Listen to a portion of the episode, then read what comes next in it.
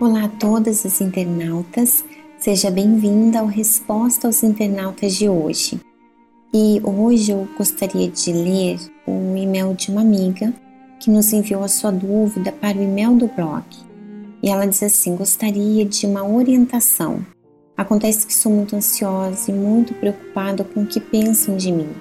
Tenho um grupinho no meu trabalho, panelinha, que me medem de cima a baixo todo dia e olha que vim de uniforme, o mais discreto possível. Quando estão conversando e eu saio da minha sala e passo por elas, param de falar. Isso quando não cochicham e olham para mim e dão uma risadinha. Se acontece alguma coisa, chego a interfonar entre elas para contar o ocorrido. Até na hora do lanche me excluem. Só chegam a mim quando querem expor algum trabalho errado que eu tenha feito, com a intenção de me expor para todos.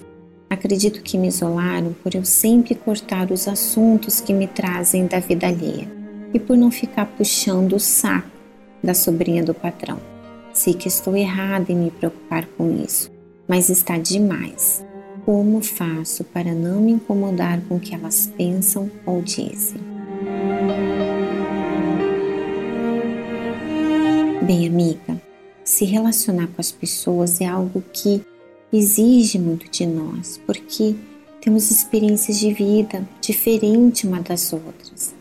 E quando são pessoas que não vivem a mesma fé que nós, é mais difícil ainda, porque quando nós tomamos a decisão de nos convertermos, nós passamos a andar na contramão desse mundo e isso choca as pessoas, isso incomoda muitas vezes até pessoas dentro da nossa própria casa, familiares, amigos e colegas de trabalho.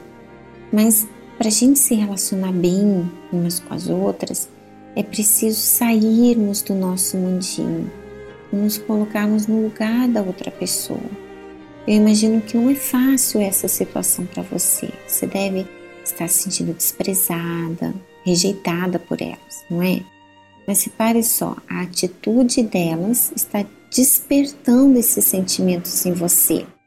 E geralmente, quando a pessoa se sente desprezada, a tendência é ela desprezar também, às vezes até de forma inconsciente, até como uma forma de se defender. É possível, sim, que essa mesma pessoa que hoje despreza você, ela também já foi desprezada e hoje ela faz isso como uma forma dela se sentir bem com ela mesma, de superar o desprezo que um dia ela recebeu ou ainda recebe.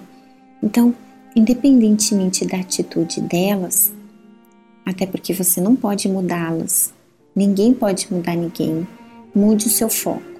Ao invés de você se preocupar com elas, foque em você, repare quem você está sendo diante dessa situação.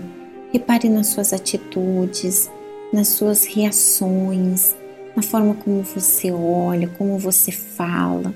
E muito além de você ser um testemunho para elas, você deve se preocupar em ser um testemunho para o próprio Deus.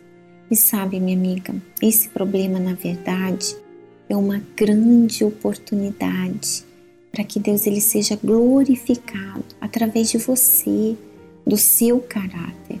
Eu sei que não é fácil, mas nestes momentos quando você é perseguida, né, digamos assim, por pessoas que não conhecem a verdade como você, lembre-se do que o Senhor Jesus ele nos ensinou.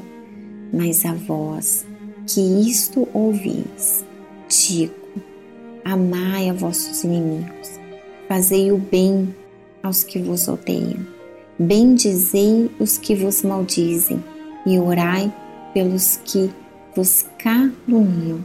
Está aqui, minha amiga, a resposta que você estava buscando. As palavras do Senhor Jesus.